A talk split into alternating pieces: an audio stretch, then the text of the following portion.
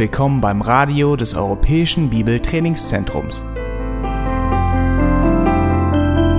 Unser Anliegen ist, dass der folgende Vortrag Sie zum Dienst für unseren Herrn Jesus Christus ermutigt.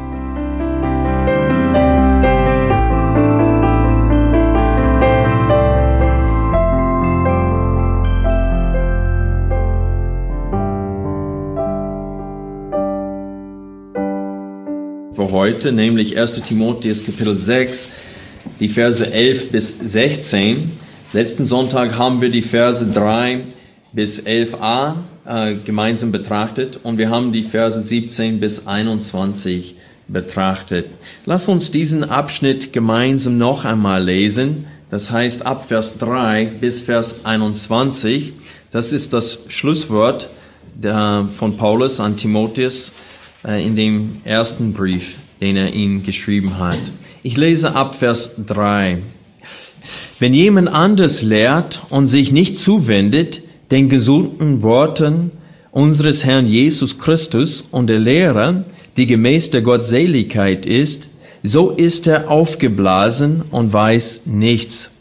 Aus ihnen entsteht Neid, Streit, Lästerung, böse Verdächtigungen ständige Zänkereien von Menschen, die in der Gesinnung verdorben und der Wahrheit beraubt sind und meinen, die Gottseligkeit sei ein Mittel zum Gewinn.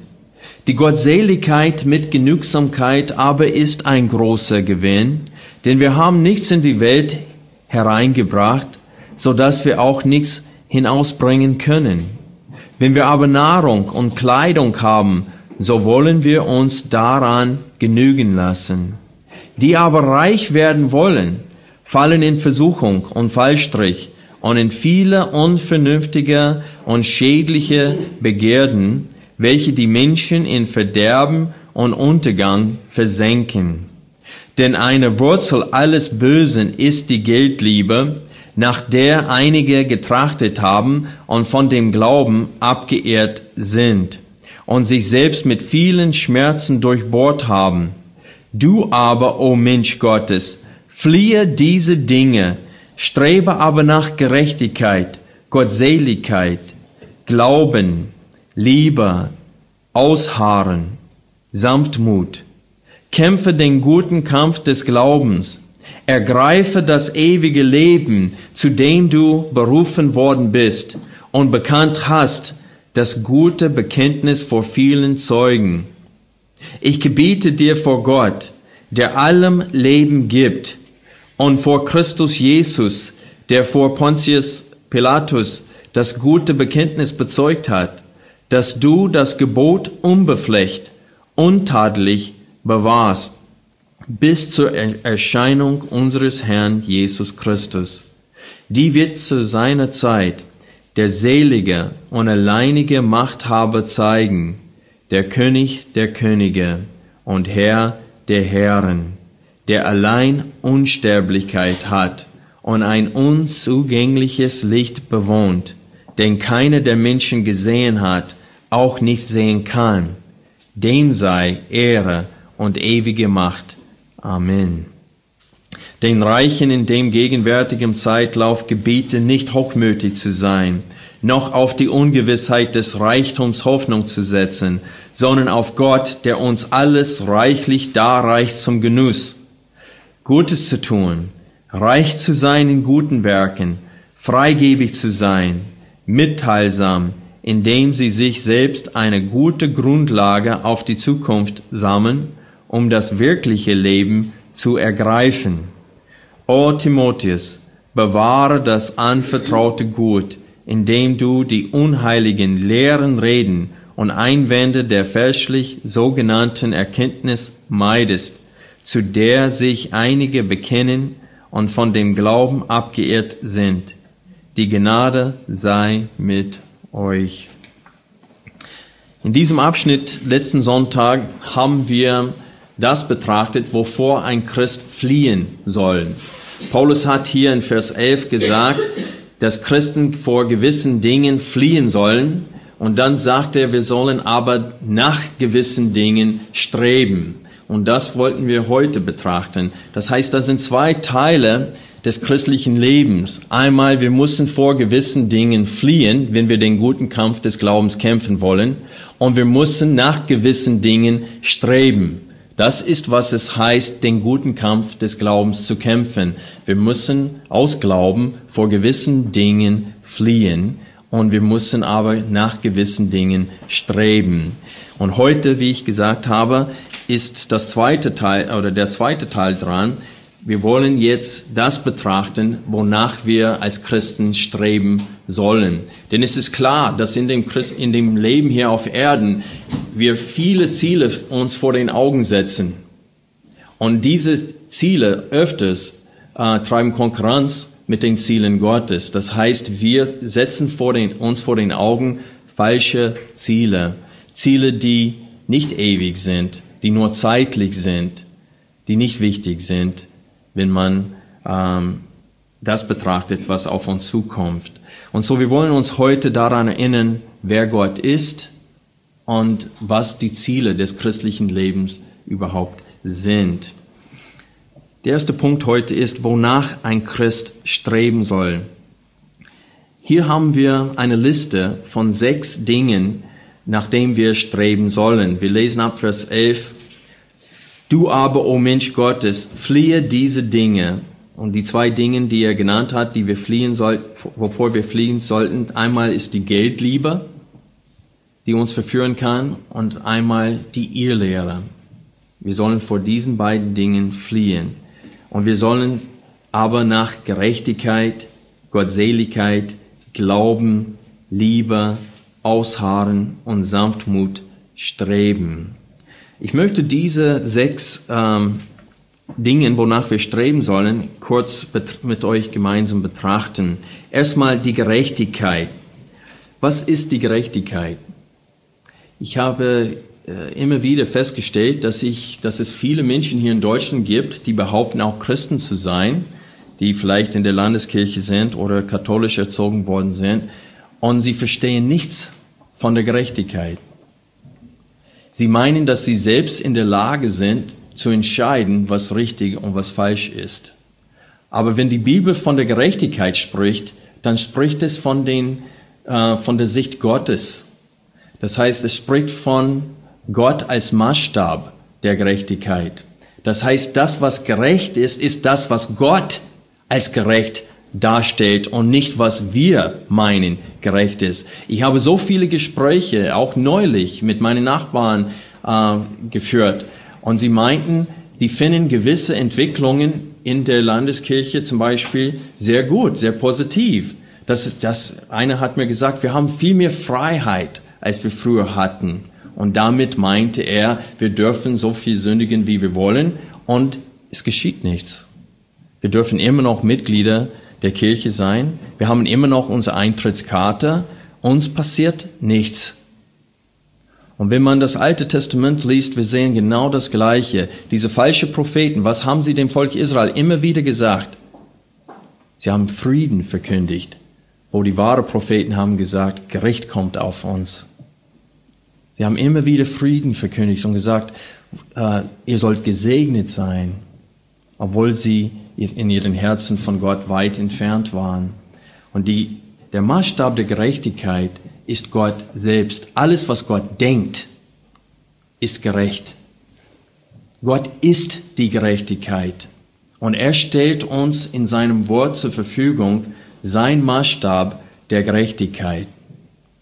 Und dies, äh, diese Gerechtigkeit, die wir in der Schrift sehen, äh, es gibt keine höhere Maßstab was wir uns anschaffen konnten. Aber der Mensch macht immer wieder diesen Fehler. Er macht sich selbst zum Maßstab. Selbst unter überzeugten Christen, wie oft rede ich mit denen und sie sagen, ist es mir egal, was im Zusammenhang zu sehen ist, das kann ich nicht annehmen, was du behauptest. Egal wie gut die Hermeneutik ist, egal wie gut diese Bibelstelle ausgelegt wird, die sagen dennoch, ich finde, das wäre zum Beispiel ungerecht für Gott, Homosexuelle zu bestrafen, wenn sie sowieso nichts dafür können. Die sind so geboren. Sie, sie haben diese Neigung in sich. Wie können, wie kannst du es wagen, sie zu richten? Das ist mir diese Woche gesagt worden. von Menschen, die behaupten, Christen zu sein. Der Punkt ist, ist, dass Gott ist der Maßstab der Gerechtigkeit. Aber hier spricht Paulus nicht nur von einem Maßstab, das einfach äh, getrennt von uns existiert. Er spricht davon, dass wir das, diese Maßstab uns aneignen sollen in unserem Leben. Wenn er spricht davon, dass wir nach der äh, Gerechtigkeit Gottes streben sollen, dann meint er damit, dass wir die Gerechtigkeit Gottes aneignen sollen, so dass wir nach ihr leben und nach ihr handeln. Und so hier geht es darum, dass wir nicht nur anerkennen, dass gewisse Dinge wahr sind, sondern dass wir nach diesen Dingen streben und versuchen auch danach zu leben. Zweitens sehen wir hier das Wort Gottseligkeit. Wir sollen nach der Gottseligkeit streben. Und äh, wie ich mehrmals schon gesagt habe, in manchen Übersetzungen wird das Wort äh, als Heiligkeit übersetzt oder Frömmigkeit übersetzt. Ähm, es gibt eigentlich kein deutsches Wort, das das genau wieder hergibt, was in der Urschrift gemeint ist. Auf Englisch heißt es Godliness und äh, ich denke, man könnte es vielleicht so übersetzen, Gottähnlichkeit. Und ich möchte sagen, dass die Gerechtigkeit und die Gottseligkeit sich ein bisschen von den anderen vier Dingen hier in dieser Liste unterscheiden, indem sie sind Hauptziele, wonach wir streben. Ich würde sagen, wenn ich einen Unterschied zwischen Gerechtigkeit und Gottseligkeit darstellen würde, ich würde sagen, dass die Gerechtigkeit Gottes Maßstab ist und die Gottseligkeit Gottes Wesen ist. Äh, wir wollen wie Gott handeln in diesem Leben. Wir wollen wie Gott ähm, fühlen. Das heißt, wir wollen auf gewisse Situationen reagieren, wie Jesus darauf reagieren würde. Und so, wir wollen Gott ähnlicher werden in unserem Wandel. Die anderen vier sind eher nötige Eigenschaften, um ans Ziel zu kommen. Das heißt, wir können nicht die, äh, der Gerechtigkeit nachjagen, wenn wir keinen Glauben haben. Der Glaube ist für alles nötig. Das heißt, da sind gewisse Mittel, die, wonach wir streben sollen, weil es ist durch Glaube, durch den Glauben und durch die Liebe und durch die Sanftmut, dass wir diese anderen Dinge uns aneignen. Die anderen Eigenschaften hier, Glauben. Wir lesen überall in der Schrift, dass ohne den Glauben wir Gott nicht gefallen können. Ich möchte euch bitten, Hebräer Kapitel 11 aufzuschlagen.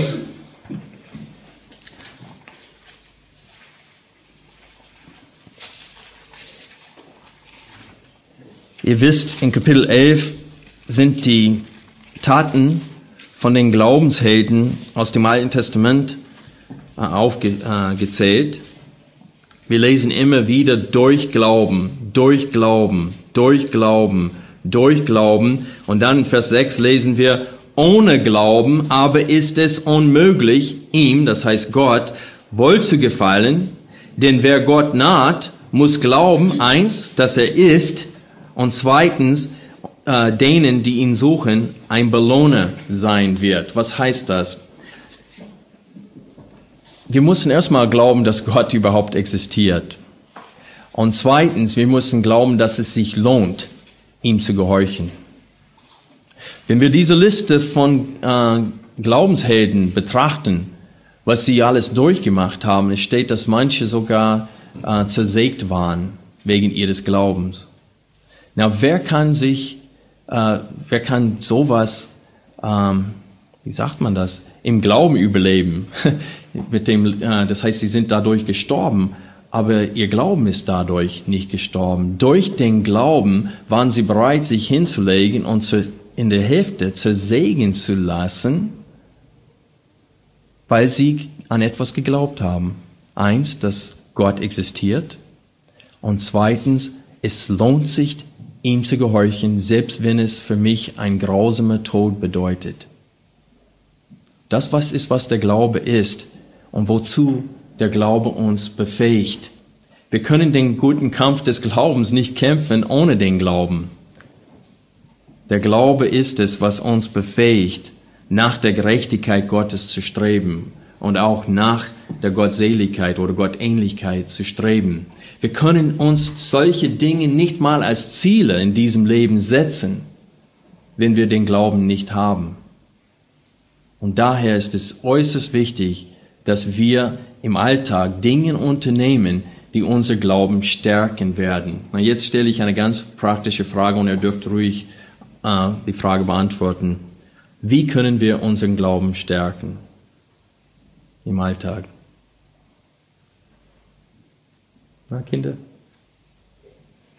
Was können wir unternehmen, um unseren Glauben zu stärken? Juan. Die Augen und das Herz ein bisschen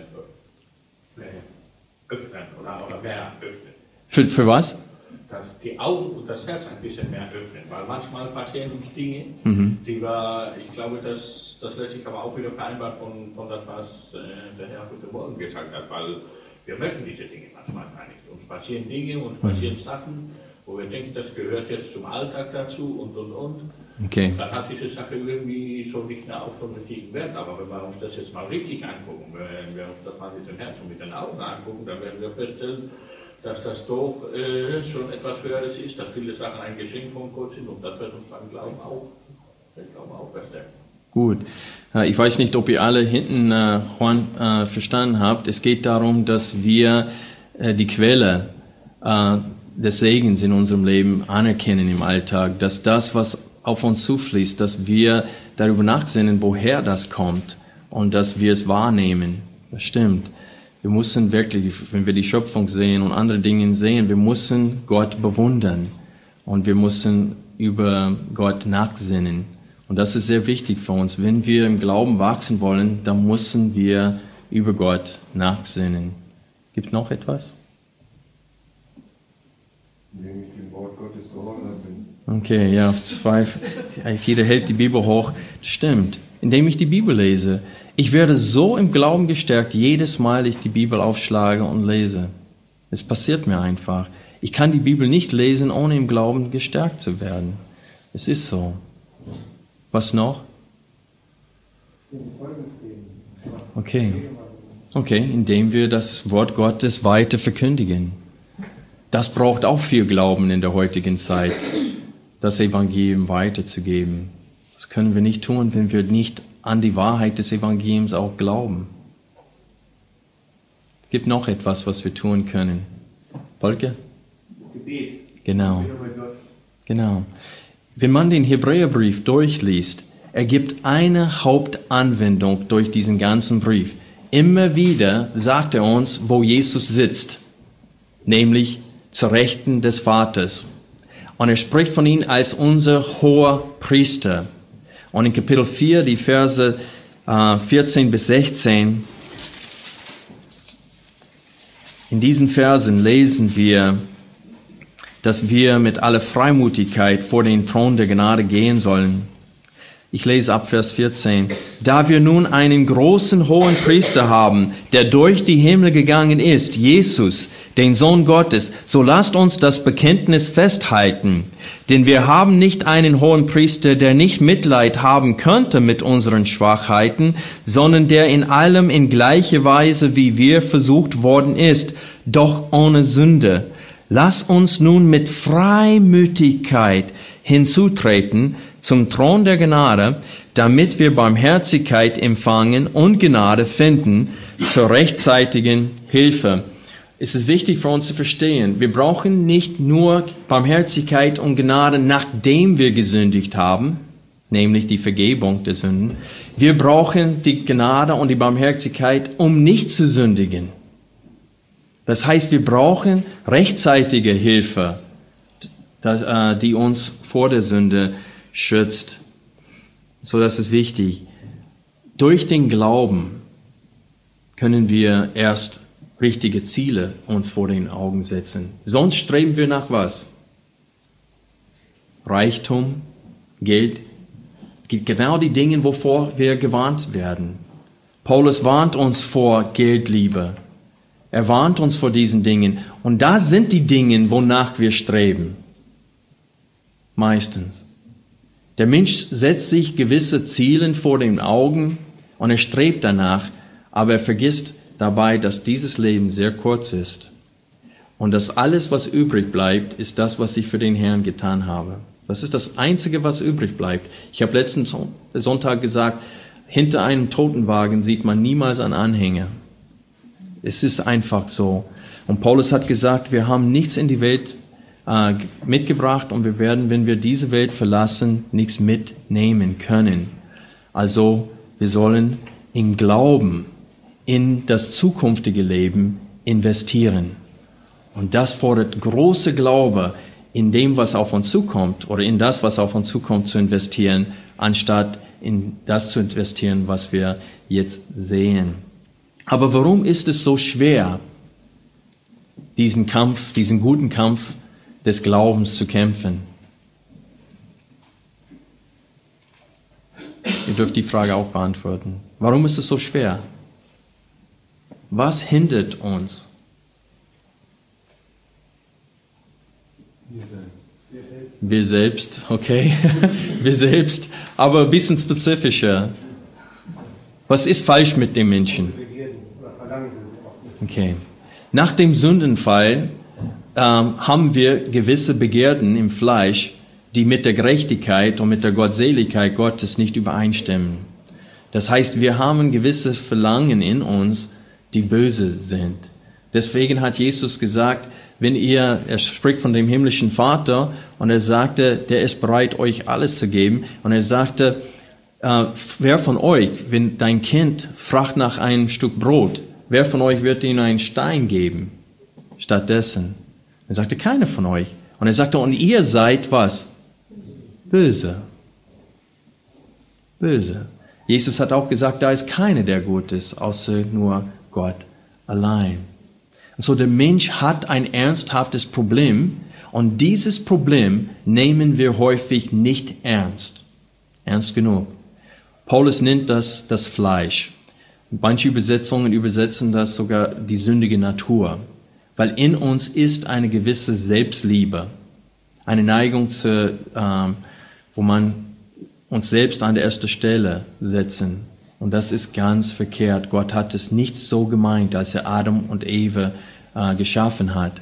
Er hat es anders gemeint, dass sie sich gegenseitig lieben und einander an der ersten Stelle setzen. Und Gott hat gemeint, dass er immer an der ersten Stelle bleibt. Gott soll immer an der ersten Stelle sein. Wenn wir die zwei große Gebote betrachten, dann was sind sie? Wir sollen Gott aus ganzem Herzen, aus der ganzen Seele, mit ganzem Verstand und mit unserer ganzen Kraft sollen wir Gott lieben. Und wer ist dazu fähig? Und wir sollen unsere Nächsten lieben, wie wir uns selbst lieben. Und das ist, warum Paulus sagt uns hier in 1 Timotheus, dass wir auch nach der Liebe streben sollen. Denn das ist das Ziel Gottes für uns. Ich habe teilgenommen einmal an einer Lektion, oder es, mir ist aufgetragen worden, über Kindererziehung zu reden. Und äh, ich habe gedacht, Mensch, wo soll man anfangen, wenn man dieses Thema Kindererziehung ansprechen möchte? Und dann fiel es mir ein, was ist das Ziel der Kindererziehung? Was wollen wir als Christen äh, in dem Leben von unseren Kindern erzielen? die Liebe. Wir wollen erzielen, dass unsere Kinder Gott vor allem anderen lieben. Dass sie Gott vor allem anderen lieb haben. Dass sie Gott mit dem ganzen Herzen lieben. Und zweitens, wir wollen, dass sie ihren Nächsten lieben wie sich selbst. Warum soll das unsere Ziele sein? Weil das sind die Ziele Gottes für jeden Menschen. Und die Kinder sind uns nur anvertraut worden von Gott. Wir sind Gottes Mitarbeiter in der Kindererziehung. Und es muss als Ziel sein in unserem Leben und in dem Leben von unseren Kindern, dass sie Gott lieben und dass sie ihren Nächsten lieben. Aber was ist es, dass wir unseren Kindern einschärfen? Was ist es, dass in denen richtig von uns eingeschärft wird? Seh zu, dass du eine gute Arbeitsstelle bekommst denn das Leben ist schwer. Das stimmt auch. Das ist wichtig, dass wir das den Kindern beibringen. Aber das soll nicht an der ersten Stelle sein. Weil letztendlich ist es egal, ob mein Kinder äh, Müll von der Straße nehmen und in einem LKW kippen und ihr Brot damit verdienen. Was zählt ist, ob sie Gott lieb haben aus ganzem Herzen oder nicht. Das ist das A und O. Und wir müssen vorsichtig sein, dass in dem, was wir unseren Kindern sagen, dass wir nicht falsche Ziele ihnen vor den Augen stellen. Das A und O, Kinder, ist es, Gott zu lieben mit deinem ganzen Herzen, mit deiner ganzen Kraft, mit deiner ganzen Seele und mit dem ganzen Verstand. Und wenn wir bei dem Verstand sind, müssen wir uns fragen, wie können wir Gott mit dem Verstand lieben? Wie tun wir das?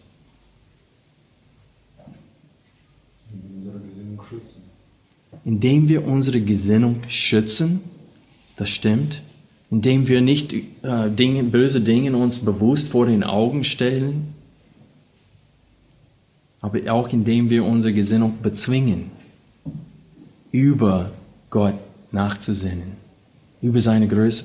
Wir können keine Gemeinschaft mit Gott im Alltag erleben, auch nicht in dieser Versammlung, wenn wir unsere Gesinnung nicht bezwingen. Wir können es nicht.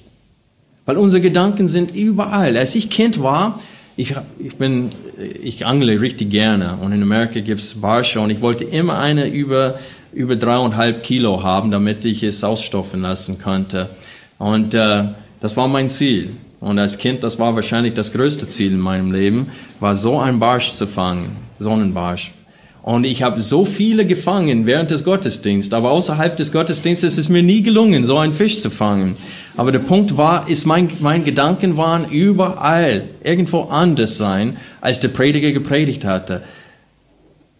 Wir können Gott nicht lieben, wenn wir unser Verstand nicht bezwingen. Das ist nicht unbedingt der Punkt Paulus in 1. Timotheus 6, aber ich denke, wenn wir sagen, wir wollen nach der Liebe äh, trachten, dann erstens müssen wir se sehen, dass wir dazu nicht fähig sind, so zu lieben, wie Gott äh, es von uns fordert. Wir haben ein ernsthaftes Problem. Die Selbstliebe steht im Mittelpunkt bei uns.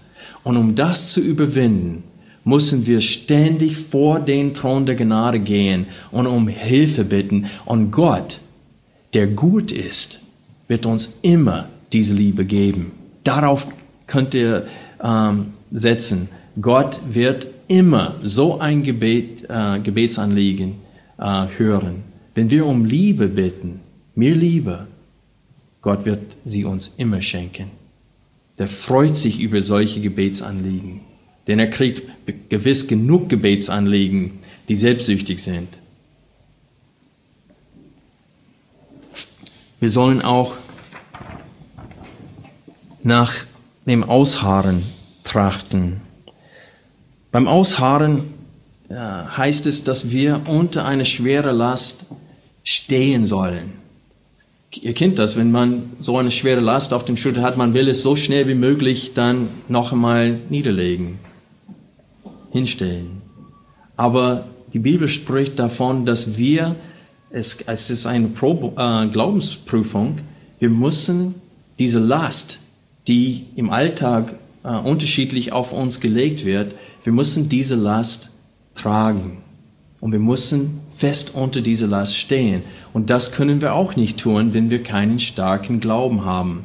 Man kann nicht im Glauben bis ans Ende ausharren, wenn man keinen Glauben oder starken Glauben besitzt.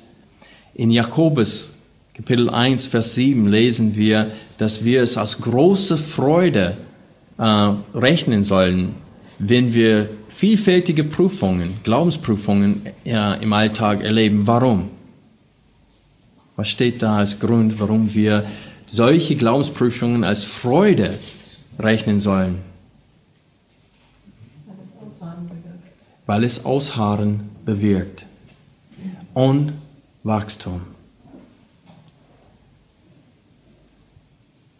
David hätte niemals Goliath schlagen können oder den Glauben gehabt, ihn schlagen zu können, wenn er nicht vorher mit Bären und Löwen mit der Hilfe Gottes gekämpft hätte. Das heißt, Gott hat ihn durch gewissen äh, Prüfungen im Leben als Hirte schon für diesen äh, für diese große Tat vorbereitet.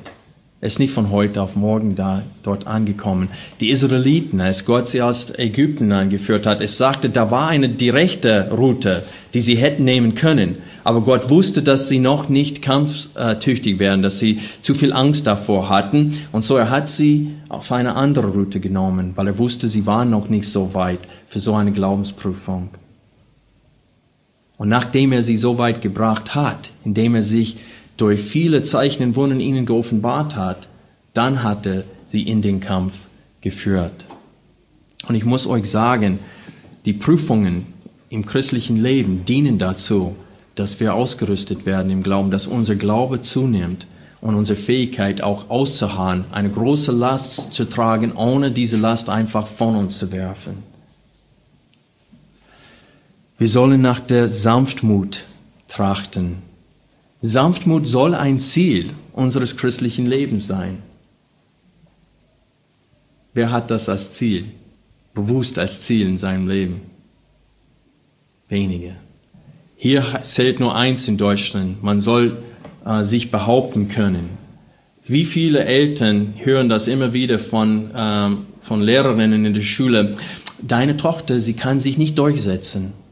Und die, die, das ist für sie so eine große Sache, dass die Kinder sich durchsetzen können im Leben, dass sie fast frech sein können, dass sie sich an der ersten Stelle stellen können. Aber das ist nicht, was Gott uns als Ziel vor den Augen stellt. Wir sollen sanftmütig sein. Warum? Schlag bitte 2. Timotheus Kapitel 2 auf. Und wir lesen ab Vers 24, äh, 22. Die Jugendlichen begehrten aber fliehe, strebe aber nach Gerechtigkeit, Glauben, Liebe, Frieden mit denen, die den Herrn aus reinem Herzen anrufen. Aber die törichten und ungereimten Streitfragen weise ab, da du weißt, dass die Streitigkeiten erzeugen ein Knecht des Herrn aber soll nicht streiten, sondern gegen alle milde sein, lehrfähig, duldsam und die Widersacher was? In Sanftmut zurechtweisen und hoffen, ob ihnen Gott nicht etwa Buße gebe zur Erkenntnis der Wahrheit und sie wieder aus dem Fallstrich des Teufels herausnüchtern werden, nachdem sie von ihm gefangen worden sind für seinen Willen. Und so hier sehen wir, wozu die Sanftmütigkeit nötig ist. Wir haben zahlreiche Widersacher, die uns als Christen widerstehen. Und wir sollen in aller Sanftmutigkeit mit ihnen umgehen. Unsere Sanftmut zeugt von Gott. Aber wir können nach solchen Dingen nicht streben, wenn unser Glaube zu schwach ist. Der zweite Punkt heute ist, wofür Christen kämpfen sollen. Wir sind hier in 1 Timotheus Kapitel 6 befohlen, den guten Kampf zu kämpfen. Wir lesen in Vers 12, kämpfe den guten Kampf des Glaubens, ergreife das ewige Leben, zu dem du berufen worden bist. Was ist damit gemeint? Wir sollen kämpfen, damit der Glaube, der uns von Gott geschenkt worden ist, zunimmt und bleibt. In seinem Wort vergleicht Gott oft das christliche Leben mit einem Kampf. Er vergleicht das christliche Leben auch mit dem schweißgefüllten äh, Leben eines Bauern. Ihr wisst, wie schwer, besonders früher, die Bauern arbeiten mussten. Ich habe mit äh, zwei älteren Männern gestern gesprochen und einer hat mir erzählt von seiner Jugend, wo sie diese Misthaufen mit einem Mist, äh, äh, wie heißt das, Gabel? Gabel teilen mussten. Sie haben gerade drei Reihen am Tag geschafft und sie waren froh darüber. Und so mussten sie hart arbeiten. Und in dem Wort Gottes spricht Gott von dem christlichen Leben. Er vergleicht es mit dieser harten Arbeit eines Bauern. Er vergleicht es mit dem Kampf. Er vergleicht es mit einem Wettlauf, wo man völlig erschöpft über die Ziellinie stolpert. Solche Sinnbilder gibt Gott uns in seinem Wort, damit wir etwas wahrnehmen nämlich dass wir befinden uns in einem Kampf. Auch in, diesem, ähm, in, diese, in dieser Zeit, wo wir einen großen äh, Wohlstand äh, genießen dürfen, meinen wir manchmal, dass es äh, für uns nicht so schwer ist. Aber ich sage euch, der Wohlstand ist in manchen Hinsichten eine größere Gefahr für Christen als die Verfolgung. Wir leben zwar nicht in der Verfolgung, aber wir leben in gefährlichen äh, Zeiten, in denen der Wohlstand uns verführen kann. Und wir müssen diese Gefahr ausweichen. Deswegen sagt er, vor der Geldliebe fliehe, vor der Irrlehre fliehe, aber strebe nach diesen gewissen Dingen. Warum vergleicht Gott das christliche Leben mit einem Kampf? Weil es zahlreiche Hindernisse gibt, die uns im Wege stehen, um ein Gott wohlgefälliges Leben zu führen. Wir haben schon darüber gesprochen, nämlich das Fleisch, aber wir müssen den Teufel auch wahrnehmen, der uns immer wieder sein Köder vor den Augen werft, um uns von äh, der Wahrheit wegzulocken. Auch die Angebote dieser Welt verlochen uns. Ich kenne zahlreiche Christen, die nur weil sie ein Angebot bekommen, äh, ein, ein, besonders in Amerika, wo jeder ist bereit umzuziehen, die kriegen ein höheres Angebot von, einem andere, von einer anderen Firma und die denken, ist es, na, ist es klar, die Entscheidung ist schon getroffen, die bieten mir mehr Geld an, ich soll sofort umziehen. Ohne zu wissen, ob es dort eine gute Gemeinde gibt, ob es den Kindern gut äh, im Glauben dort gehen wird, ohne viele Dinge zu überlegen, greifen sie nach das Geld, nach dem Geld. Wir müssen echt vorsichtig sein. Unser Feind wirkt, die Angebote dieser Welt sind stark. Und ich sage euch Kinder, ihr habt viel damit zu tun in der Schule. Weil die Leute haben eine weltliche Ansicht. Selbst wie die Leute sich anziehen heutzutage, alles ist verlochend. Ihr müsst euch Gedanken darüber machen, ob ihr bewusst als Christen leben wollt und diese Angebote diese Welt ablehnen. Die Bibel lehrt, dass Freundschaft mit der Welt Feindschaft Gott gegenüber ist. Diese Dinge gehören zum Kampf, in dem wir kämpfen gegen das Fleisch, das heißt die sündige Natur, den Teufel und dann auch ähm, gegen die Angebote äh, dieser Welt. Aber ich muss euch sagen, dass Gott das Christentum der heutigen Zeit höchstwahrscheinlich lahm und armselig findet.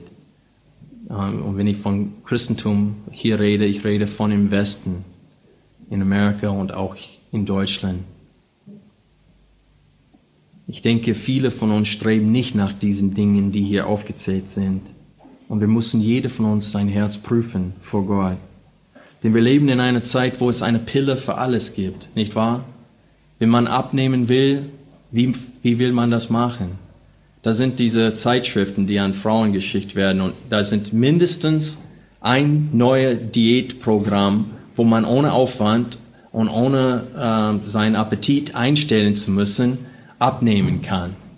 Es sind immer solche Tricks, um ein paar äh, unerwünschte Kilos abzunehmen. Aber Sport wird meistens nicht dabei gefügt. Und den Appetit im Griff zu nehmen, wird auch nicht aufgezählt. Wir wollen viele Dinge erreichen, aber die, den nötigen Aufwand wollen wir öfters nicht geben. Es ist mir äh, gesagt worden, dass ich zu oft Selbstdisziplin betone. Und ich muss euch sagen, wenn ich das tue, dann tut Gott das auch. Weil überall in dem Wort Gottes wird Selbstdisziplin angesprochen. Selbstdisziplin ist eine von den Frucht des Geistes. Selbstbeherrschung. Und es wird immer wieder von uns gefordert, wenn wir vorwärts kommen wollen in diesen Kampf. Wie ich gesagt habe, diese Worte sind nicht meine Worte. Ich bin es nicht, der euch sagt, kämpfe den guten Kampf des Glaubens. Gott ist es, der das so euch sagt. Und wir müssen uns fragen, was heißt es zu kämpfen? Ich kann euch eins sagen, es heißt Aufwand. Es heißt, dass ich etwas tun muss. Gott hat uns ausgerüstet, indem er uns ein neues Herzen geschenkt hat. Gott hat uns ausgerüstet, indem er seinen Heiligen Geist als Unterpfand, als Garantie des ewigen Lebens in uns getan hat. aber er fordert gewisse Dinge von uns. Und ich habe nur den Kolosserbrief hier benutzt. Wenn wir nur den Kolosserbrief nehmen, lesen wir, wir müssen sein Wort reichlich in uns wohnen lassen. Kolosser 3, Vers 16. Wir müssen unseren Blick fest nach oben richten. Kolosser 3, 1 bis 4. Wir müssen sündige Begehrten unseres Fleisches töten. Kolosser 3, Vers 5. Wir müssen ausziehen, das alte Leben, und das neue Leben anziehen. Das sind Dinge, die Gott von uns fordert. Und kein anderer Christ kann das für dich tun. Das sind Dinge, die du selbst tun musst.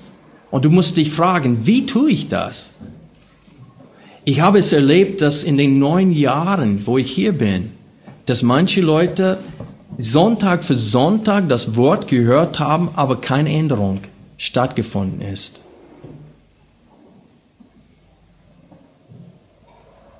Das Wort alleine hören reicht nicht aus. Jakobus spricht davon, dass das Wort Gottes wie ein Spiegel ist. Und in dem Wort Gottes können wir sehen, was an uns geändert werden muss. Aber wir müssen es dennoch tun. Keiner tut es für uns. Wie soll Gott Ehre aus unserem Leben äh, gewinnen, wenn wir nichts tun müssen? Wie kann mein Leben ihm zur Ehre sein, wenn ein anderes für mich tut?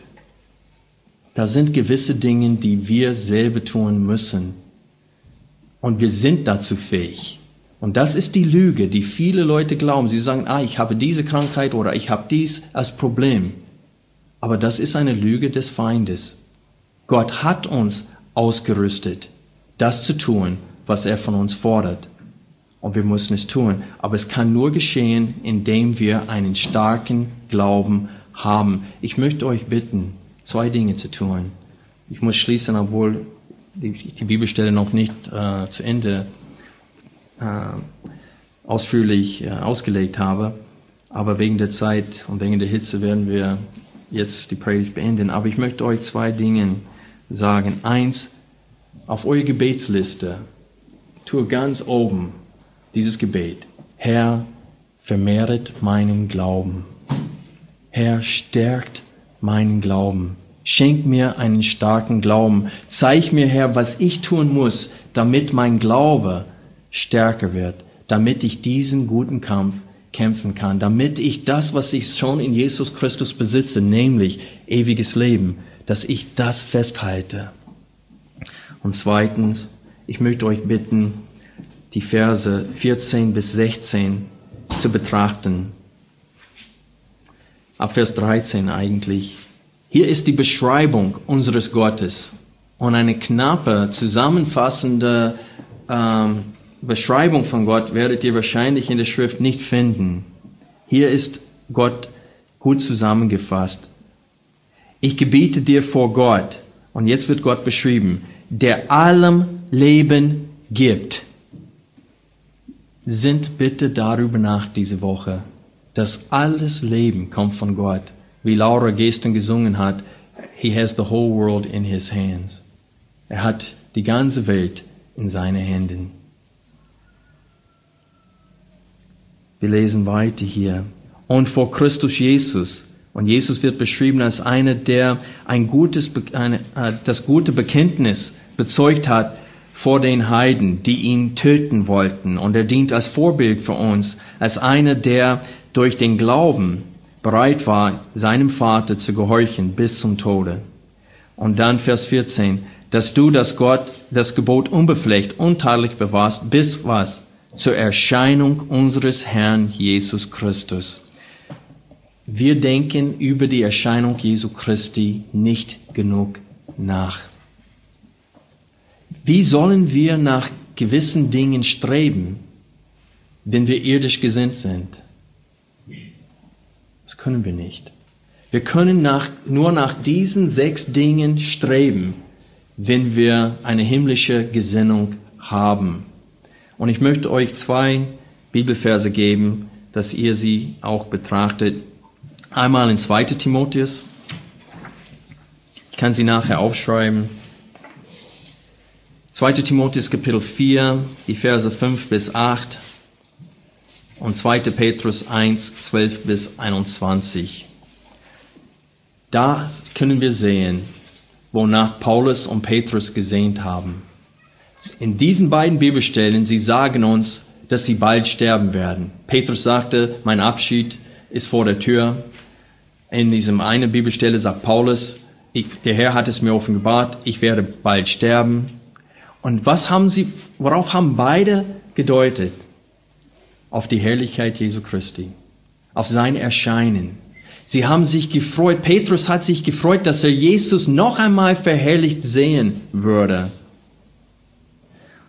Jesus hat dies gebetet, unmittelbar vor seinem Tod. Vater, ich will, dass die, welche du mir gegeben hast, auch bei mir seien, wo ich bin, damit sie was?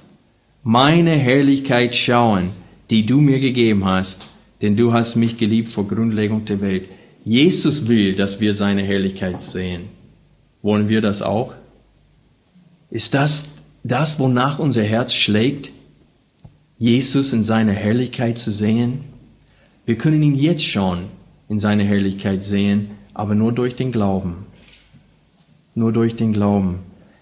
Ich habe euch vorhin die Frage gestellt, warum fällt es uns schwer, den guten Kampf des Glaubens zu kämpfen? Es fällt uns schwer, weil das, was wir glauben, wir nicht sehen können. Ich lese drei kurze Bibelstellen vor.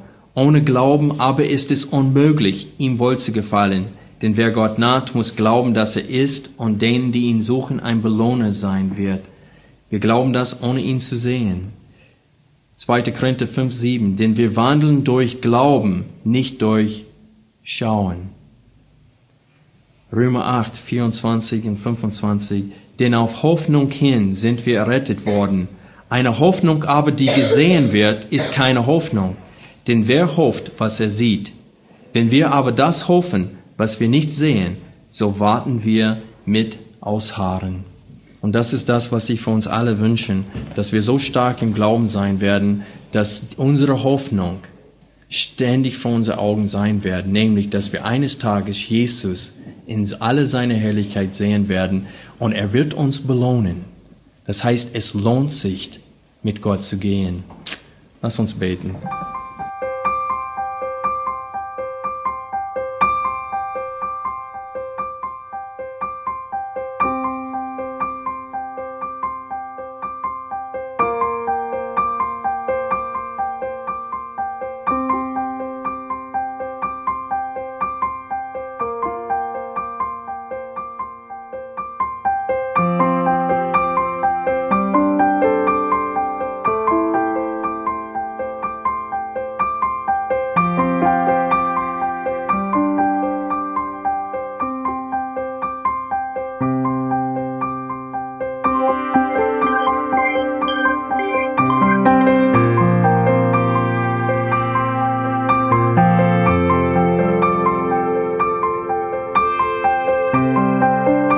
Alle Vorträge unseres Programms, Bücher, DVDs und vieles mehr können Sie bei uns unter www.ebtc-media.org erhalten.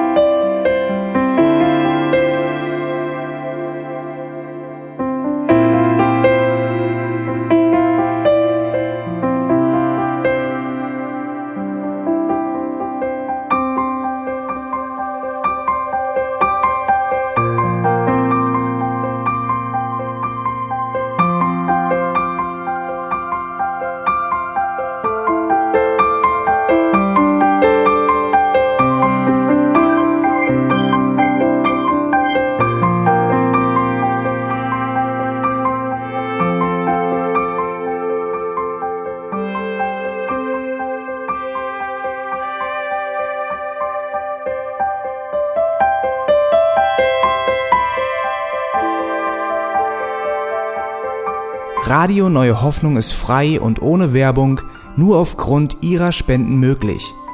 Wenn Sie weitere Informationen dazu finden möchten, wie Sie Radio Neue Hoffnung unterstützen können, besuchen Sie die Webseite www.rnh.de.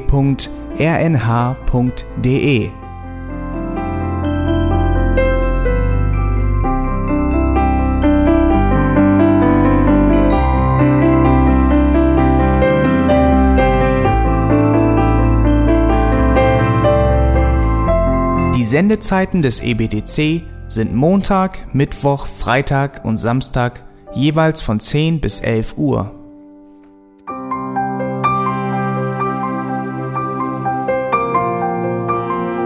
Sie finden uns im Internet unter www.auslegungspredigt.org.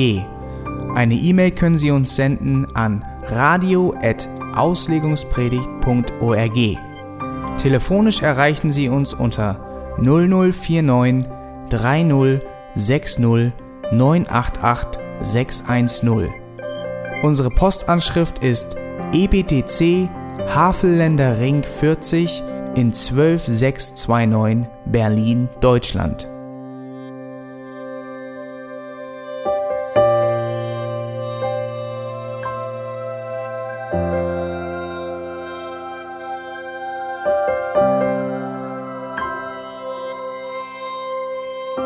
Auf Wiedersehen und bis zum nächsten Mal beim EBTC Radio.